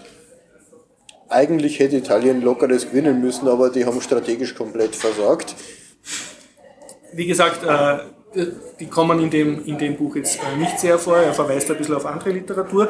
Was aber sehr viel vorkommt, was ein schöner Wien-Bezug auch ist, er schreibt persönlich, warum er sich überhaupt mit dem Thema beschäftigt hat. Und er hat, glaube ich, einen, Großvater gehabt, der im Ersten Weltkrieg gedient hat. Und er schreibt, er war sehr fasziniert, dass er irgendwann in den 70er Jahren muss das gewesen sein, hat er in England eine äh, Lesung oder ein Theaterstück gesehen von Karl Kraus, Die letzten Tage der Menschheit, wo es ja geht um, also sozusagen, was auch eine der ersten Dokumentationen war über den Ersten Weltkrieg, der Karl Kraus dann in der Zwischenkriegszeit fertig geschrieben hat und wo der sozusagen die These aufstellt, dass sozusagen die, die Propaganda eine extreme Rolle spielt, um die Massen sozusagen in den Krieg zu hetzen und, und, der Krieg sozusagen so eine ungesunde Koexistenz hat mit den Medien oder mit den Massenmedien. Ne? Und dem geht er dann nach und das kommt dann immer wieder vor, sozusagen, wo er dann Karl Kraus direkt zitiert. Unter anderem zitiert er auch Mein Kampf von Adolf Hitler und sehr viele Briefe zitiert er von, von Weltkriegsteilnehmern halt, also vom Ersten Weltkrieg, jeweils deutsche und, und, englische oder französische. Aber diese Briefzitate, die finde ich immer ganz furchtbar es ist, wenn es dich fasziniert, kann ich es dir empfehlen. Wenn, dich, wenn, du aus dem ja, Thema ja, eh nee. schon alles besser weißt, ist wahrscheinlich besser, du befasst dich nicht damit. Ne? Es ist jetzt keine, keine angenehme Lektüre, wo man sich so denkt, ja, leibend oder spannend, sondern es ist, wird halt zum Teil sehr makaber äh, große Fragen verhandelt. Nee, ich habe früher mal ein bisschen was Weltkrieg gelesen. Allerdings habe ich mir vorgenommen, jetzt 2014 beziehungsweise jetzt die nächsten paar Jahre nichts neu veröffentlichtes dazu zu lesen, weil es einfach nur relativ populistisch rausgeht. Weil äh, wie schaut denn das aus? Die äh, türkische Front zum Beispiel, die baut kommt, er die auch auf? Oder? kommt, also äh, die kommt eher, eher vor aus der Perspektive, äh, ob Churchill da Blödsinn gemacht hat, also ob das überhaupt was gebracht hat. Und was er so sagt ist, also dass da halt, er, er tut auch so ähm, die, die damals, also aus Zeitungsberichten, was damals sozusagen die öffentliche Meinung war, die veröffentlichte Meinung und dann aus inzwischen veröffentlichten mhm. Protokollen von irgendwelchen Kriegskabinetten, was die da gedacht haben und, und nachher auch, wie sie sich versucht haben zu rechtfertigen für halt die Millionen Toten Truppen, die es da in den Fronten gehabt haben. Und zum Beispiel die englische Invasion an der Küste von Gallipoli, also in Istanbul, Gallipoli, ja. Äh, die ja dann im, im Prinzip ähm, ein, ein, Fehlschlag war. Also die haben wieder abziehen müssen auch. Die kommt da eher vor als, als sozusagen als strategische Fehlleistung. Also sie haben das halt versucht, eine Nebenfront zu eröffnen und sein Fazit ist, also auf die Kriegsentwicklung sozusagen haben alle diese Nebenfronten den Entente-Mächten nichts gebracht, weil das hat sie sozusagen Soldaten gekostet, die dann nicht an der Hauptfront waren, an der Westfront und dadurch das noch mehr verzögert hat. Ja, Gallipoli unten war ja das klassische Beispiel, warum äh, im Ersten äh, Weltkrieg die Strategie immer wieder versagt hat. Da war zum Beispiel, Gallipoli war das Zeitproblem. Die haben äh, einmal das äh, Geschützfeuer gehabt, die alle raustrieben. Und nach ihrer Uhr hätten die aber noch zwei Minuten schießen sollen. Naja, bis dahin hat der Gegner wieder alle Stellungen besetzt gehabt, war da ein ziemliches Massaker hinten noch. Also, das waren so einige Sachen, wo es einfach wirklich fundamental gefehlt hat. Aber ja, Nein, meine Zeitungsberichte finde ich dann immer besser, aber so irgendwelche Briefe, das, das, das dann, das dann irgendwie auf, auf, ein familiäres Geschehen dann runterzuholen, äh, ja, wenn Nein, man... Das sind Leute, die halt von der Front schreiben und ja. so. Ne? Da geht es um, sind, dann ein Kapitel handelt von Kriegsverbrechen, eins handelt davon äh, von Psychologie, also wann Leute äh, aufgeben oder sozusagen überlaufen oder wann Soldaten meutern, was in Endeffekt dann kriegsentscheidend war 1918. Also wer, ja. wer schafft, dass der, der Gegner größer meutert oder wie Kriegsgefangene behandelt werden und wie dann Gräueltaten, ob die passieren und Misshandlung von Gefangenen, wie das dann wieder das Überlaufen verhindert und so. Und da zitiert er einfach eben auch aus äh, Leuten, die das damals erlebt haben und auch die nachher dazu geforscht haben. Ne? Und, und, dann versucht er das natürlich auch zu werten und sagt er, ja, also der schreibt, der schreibt jetzt zum Beispiel ein Engländer, ja, es wurden so und so viele Deutsche haben sich ergeben und sie wurden gut behandelt. Ne? Und dann sagt er, ist das jetzt typisch oder schreibt er das extra zu Hause seinen Freunden, weil ihnen das so seltsam vorkommen ist, weil sie normal nicht gut behandelt worden sind, sondern viele, die sich ergeben haben, trotzdem erschossen worden sind. Also, also solche, solche Sachen versucht er halt 100 Jahre danach aufzuarbeiten ich habe sehr interessant gefunden, sehr spannend zum Lesen, zum Teil ein bisschen makaber, weil einfach echt, echt so Tabellen ja, aufsteht, so gefallene, ja. überlaufene, äh, verwundete und so. Und Österreich kommt halt, abgesehen von Karl Kraus und also eher auf, auf diesen äh, Presse-Propaganda-Teil kommt es eher immer nur am Rand vor. Also das heißt immer deutsche Wirtschaft so und so viel, bla bla, Bruttoproduktion und Österreich noch viel schlechter. Aber ja. Und ja, aber sonst sehr schön. Was ich sagen kann, er ist nicht irgendwie parteiisch. Also äh, man nimmt ihm ab, dass er das sehr ähm, versucht, sehr neutral anzugehen. Also für ihn sind jetzt nicht die Engländer von vornherein die, die besseren oder die moralisch überlegenen, sondern mhm. er, er versucht auch die sogar auch diese menschenverachtendsten Generäle, die halt da mangels taktischem Wissen da so Leute ins Maschinengewehrfeuer schicken, halt so zu schauen, ja, hätten die eine Chance gehabt oder war das Argument stichhaltig und dann versucht er das halt zu vergleichen mit anderen Frontabschnitten oder mit anderen Kriegen zu der Zeit, ob das irgendwie eine Chance gehabt hat. Also ich, ich habe es relativ gut gefunden, relativ viel davon gelernt und ich finde auch, ähm, mir als Österreicher jetzt, wo man relativ sich relativ gut auskennt über den Zweiten Weltkrieg, weil man da halt mehr liest und das auch mit der Geschichte mehr zu tun hat, macht das Zweiter Weltkrieg macht erst Sinn zu verstehen, wenn man etwas mehr über den Ersten Weltkrieg weiß und das hat mir ja, ein bisschen halt gefehlt. Ne? Also weißt, warum sind die nach Italiener jetzt da nach Albanien einmarschiert, weil sie das schon im Ersten Weltkrieg versucht haben. Also so, so Sachen kriegst du dadurch halt besser heraus. Das ist richtig, wobei es, um den Ersten zu verstehen, musst du eine Geschichte fast nochmal 100 Jahre zurückgehen. Ja, allgemein. Also, ja, ja beziehungsweise die 100 Jahre davor ja, verstehen. Also wenn man dann mal anfängt, sich ein bisschen damit zu befassen, dann kriegst ja, du irgendwo eine Timeline zusammen, da weiß gar nicht mehr, was du anfangen sollst. Um jetzt nur, nur ein kleines Beispiel zu geben, er schreibt so ein Beispiel, da nennt er keinen Namen, sondern sagt er, ja, ähm, dieses Land, was nach dem, Ersten Welt, nach dem Ersten Weltkrieg halt enorme wirtschaftliche Probleme hatte und dann zählt er auf die ganzen Regierungskrise, die ganzen Putsche und und, und Arbeiterunruhen und, und politischen Viren und, und, ge, und gesellschaftspolitischen Verwerfungen und, und Krisen und, und alles. Und es liest sich halt alles ziemlich durch. Und du denkst, aha, ja, jetzt Weimarer Republik und jetzt spielt er wahrscheinlich darauf an, dass dann halt der Hitler an die Macht kommen ist und so. Und dann sagst ja, dieses Land war England und hat eigentlich den Ersten Weltkrieg gewonnen. Also so eine Art Nachkriegsbetrachtung. Also darüber geht halt auch ein. Also ich finde es sehr, sehr interessant, sehr locker geschrieben. Und ist aber, es liefert keine klaren Antworten, sondern er behandelt halt mehrere Fragen, die er sich selber gestellt hat und versucht die möglichst objektiv zu beantworten. Und halt hat er gut und tief recherchiert, aber es kommt jetzt nichts Großartiges raus, außer dass man vieles eben wirklich nicht genau sagen kann, auch 100 Jahre danach nicht. Schreibt er eigentlich was Schlüssiges zum Thema Armenier? Nein, kommt glaube ich auch kaum vor in dem, was ich bisher gelesen habe, da geht es dann immer, immer so unter, so, es ist von vorauseilendem Gehorsam zwar auszugehen, aber wirklich dokumentiert und so weiter und Belege gibt es wohl eher nicht mehr dafür. Ist ein Völkermord an der, ja. Äh, die sind ja vom, Wannsee, äh, vom Wannsee oben dann an die syrische Grenze oder nach Syrien äh, runtergebracht worden. Und dann ja, nein, in kommt, diesen Lagern. Wenn ich es jetzt nicht überlesen habe, äh, kommt das nicht einmal vor. Äh, weil, wie gesagt, das ist zum Beispiel äh, eins von den Themen, wo dann jeder zwar seine eigene Meinung hat, mhm. aber es gibt wohl das überlieferte Material nicht mehr wirklich her. Er geht ein bisschen ein aufs Thema Kriegsverbrechen und Kriegsgräuelpropaganda ganz am Anfang, also über bayonettierte Babys und äh, erschossene Zivilisten beim Einmarsch der Deutschen in Belgien und, und wie das dann auch aufgebauscht wurde und, und, dann wieder immer ein Kriegsgräuel als Rechtfertigung für das nächste dient und so. Darauf geht er ein bisschen auf, aber jetzt meines Wissens nach nicht über das Gebiet der Türkei. Also Kriegsgeschichte der letzten 4000 Jahre sehen wir selber. Ja. Der böse Gegner und der war's.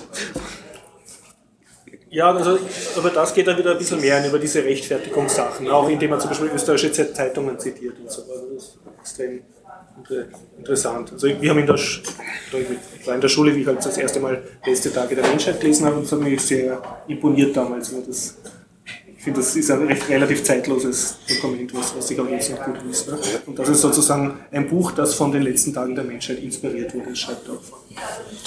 Also ich habe eigentlich den ersten Weltkrieg immer wesentlich interessanter gefunden wie den zweiten. Liegt vielleicht daran, dass man vom zweiten einfach schon so viel gehört hat, dass man es nicht mehr hören kann und nicht mehr hören will. Möglicherweise. Ständig die gleiche Sau durchs Dorf zu treiben, wird irgendwann langweilig. Und wenn man sich anschaut, der Erste Weltkrieg, was da in der Industrialisierung gelaufen ist, das waren sehr, äh, sehr unterschiedliche und sehr interessante Aspekte teilweise. Wie gesagt, ich kann eine Leseempfehlung abgeben. Mit Michael sehr fasziniert das Buch. Niall Ferguson, The Pity of War.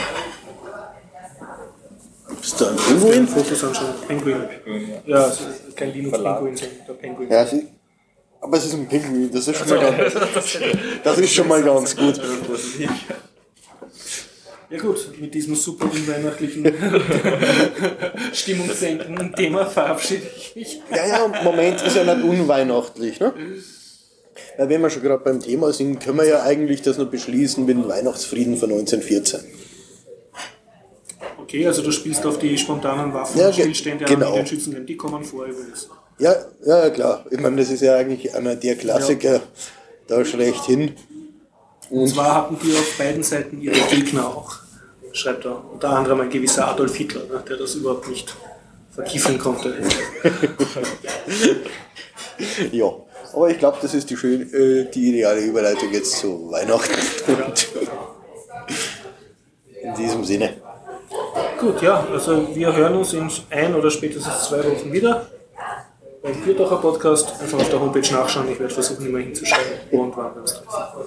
Aber meistens in der Zypresse, Westbahnstraße 35 a Habt ihr noch irgendwas zu sagen? Anliegen, Nerdneuigkeiten, Wünsche ans Publikum?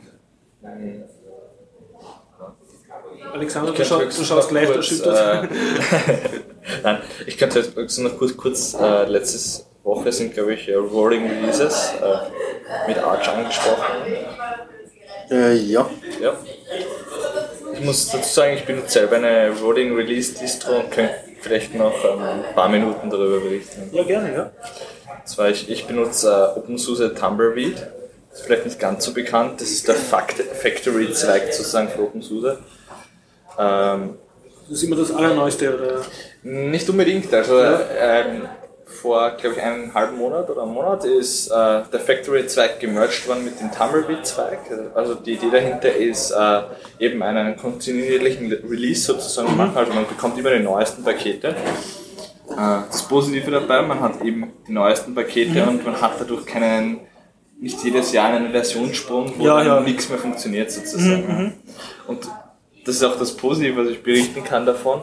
Ich benutze das seit eineinhalb Jahren und oder sogar schon länger.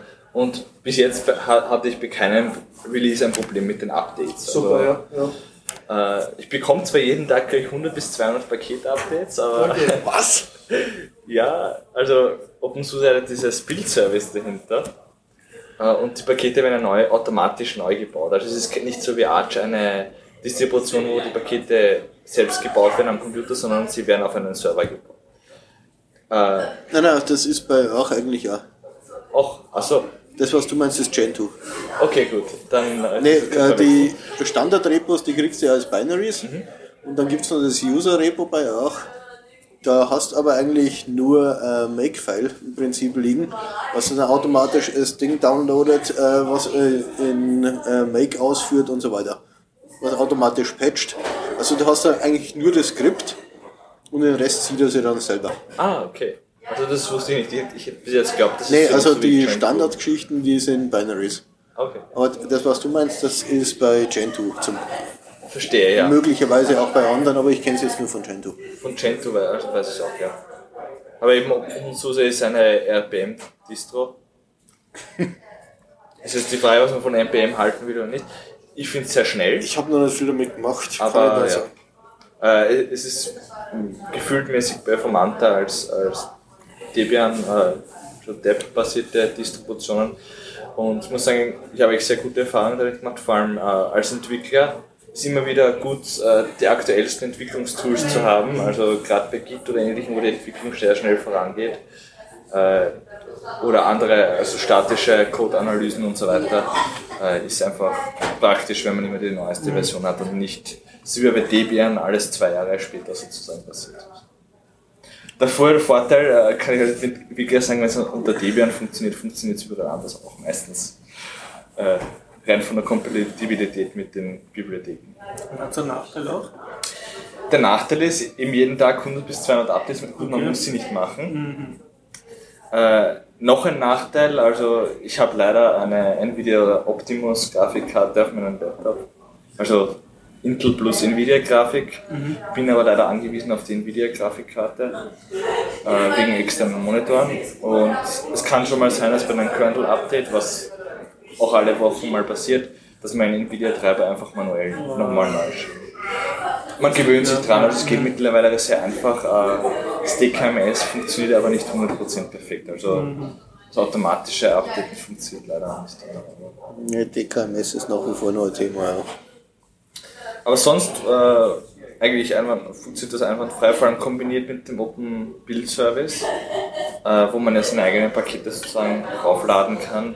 Das System, für dich. genau, Ja. da kann man eben dann einfach, falls es noch nicht für Tumbleweed oder eben Factory verfügbar ist, kann man Pakete sozusagen branchen. Und auch Pakete, die was nur in einer älteren Version so waren, funktionieren dann teilweise in normaler Version. Direkt aus den Repositories. Und wie handhabt ihr das, wenn dann das entsprechende Paket ins Repo aufgenommen wird?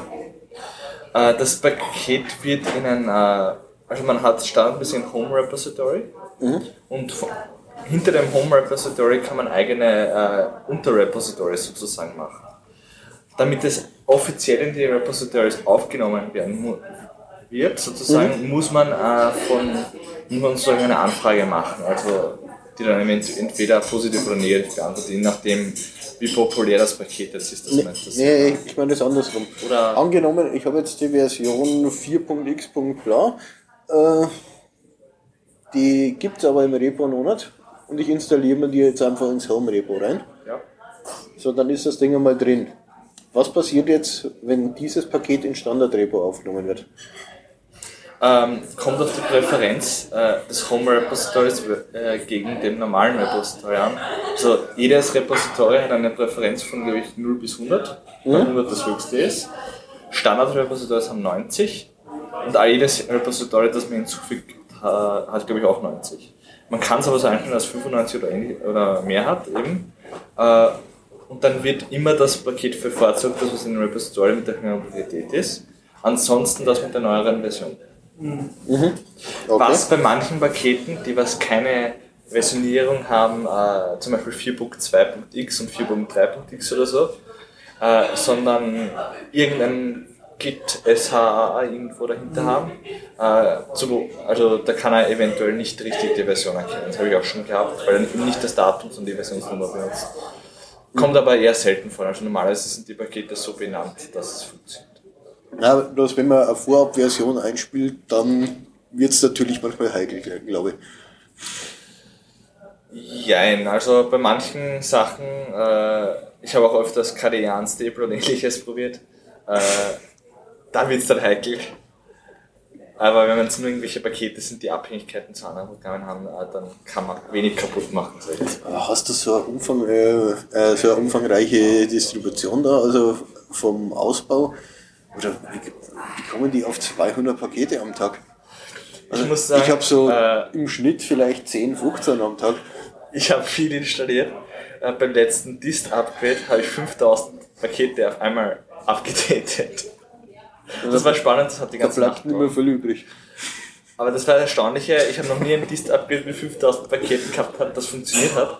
Aber das hat erstaunlicherweise gut funktioniert. Also da, da muss ich Das wirklich spricht für Res. Respekt an den, äh, den Paketmanager, ich glaube Zyper heißt er, dass er das richtig äh, resolven konnte. Äh, erstaunlich. Also, Äh. also das heißt, ein Dist-Upgrade sollte man in dem Fall nur mit der USV machen. Äh, ja.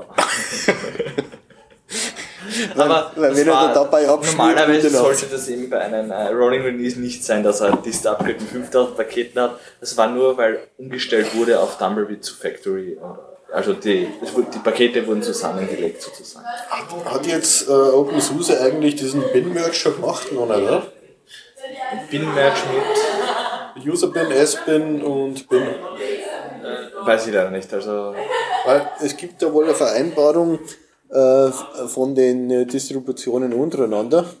Die einzigen, die es gemacht haben bisher, war auch vor einem halben, dreiviertel Jahr. Und ich mir auch gefragt habe, was der ganze Scheiß eigentlich soll. Aber ja, es gibt nun diese Vereinbarung, dass man es irgendwann bei alle Distris macht. Nur bis er das halt dann wirklich durchsetzt. Ja, ja, bis dahin ist Debian wieder aktuell, ne? Aber ich glaube, es wurde nicht gemacht. Also wäre mir nicht aufgefallen, so zumindest.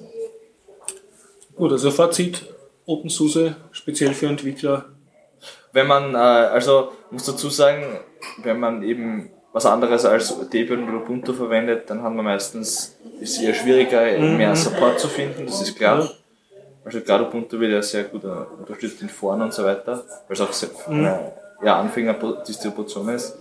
Äh, bei OpenSUSE ist halt der Support dahinter von der Community nicht so Mhm. stark vorhanden. Also würde ich es eher empfehlen, wenn man schon Erfahrung hat. Okay. Also, Aber du bist, an, was du so klingst, bist du jetzt eigentlich ganz, ganz angetan davon. ich bin angetan davon. Ich habe meine erste Distribution war OpenSUSE. Äh, dazwischen habe ich Ubuntu oder ähnliches. Äh, ich habe auch Arch kurz probiert. Das war mir dann zu aufwendig. äh, und bin dann wieder zu OpenSUSE zurück. Okay. Vor allem äh, als KDE-User äh, Ja, das ist ist nach wie vor ähm, eine der Distributionen mit dem besten Support wahrscheinlich. Okay. Klaus, ein Schlusswort? Äh, jetzt fällt mir nichts mehr ein. Ich glaube, es es ist alles gesagt. okay, sehr gut. Ja, dann bis nächste oder übernächste Woche. Grüß euch, schöne Weihnachten. Top, Weihnachten. Gut. So, I'm sure you want to finish this recording. Yes, tust du auch? Diktofon wurde leider beendet, so verabschiedet es sich. Ne? Ja, das kann aber aufgenommen. Äh, stopp.